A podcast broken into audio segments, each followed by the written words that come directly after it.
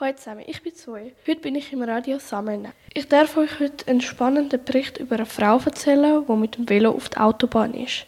Ich habe es zuerst auch nicht glauben, doch das Ganze hat sich am 7. November 2022 abgespielt. Etwa am 20 ab 12 Uhr ist eine Frau mit dem Velo und einem Kinderanhänger über die A1 Richtung Zürich gefahren. Sie war in der Nähe vom Einkaufscenter Glatt. Die Autofahrer waren geschockt. Mehrere Autofahrer, die daran vorbeigefahren sind, haben gehupert.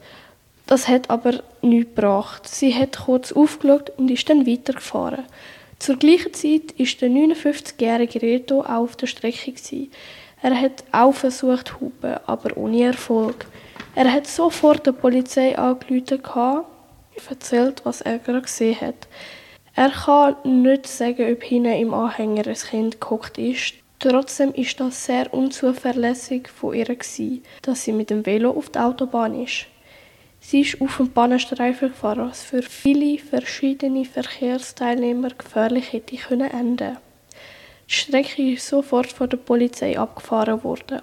Leider hat man die Velofahrerin nicht mehr angetroffen. Man weiß immer noch nicht, wo und wenn sie die Autobahn wieder verlassen hat. Also ich bin der Meinung, so etwas braucht ganz schön viel Mut. Ich danke dir ganz herzlich fürs Zuhören und ich wünsche dir noch einen schönen Tag.